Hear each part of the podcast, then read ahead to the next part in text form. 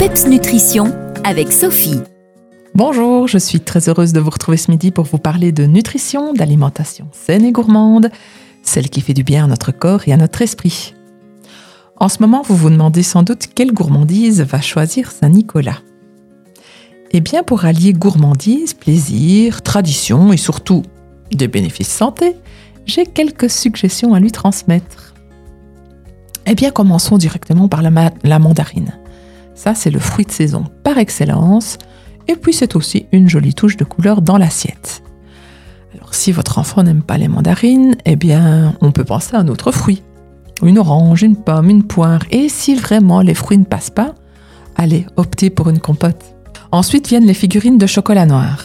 Eh bien, l'idéal, c'est de trouver un chocolat à 70% de cacao, car c'est un vrai aliment santé. Et dans le chocolat, tout ce qui n'est pas cacao, bah, c'est soit du sucre, du lait, d'où ce seuil de minimum 70% pour le qualifier d'aliment santé.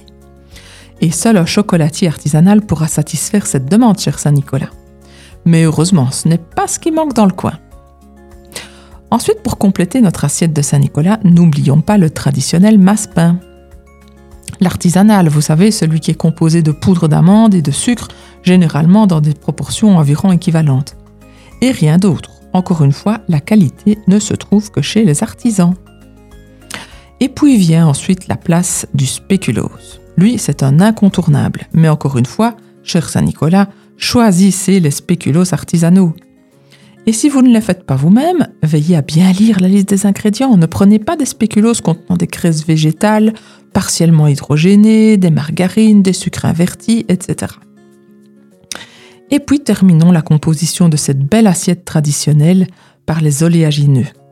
Les oléagineux, ce sont les amandes, les noix du Brésil, les noix de cajou, les noisettes, les noix de pécan, les pistaches, les noix, etc. Elles sont riches en protéines, en fibres, en bons gras.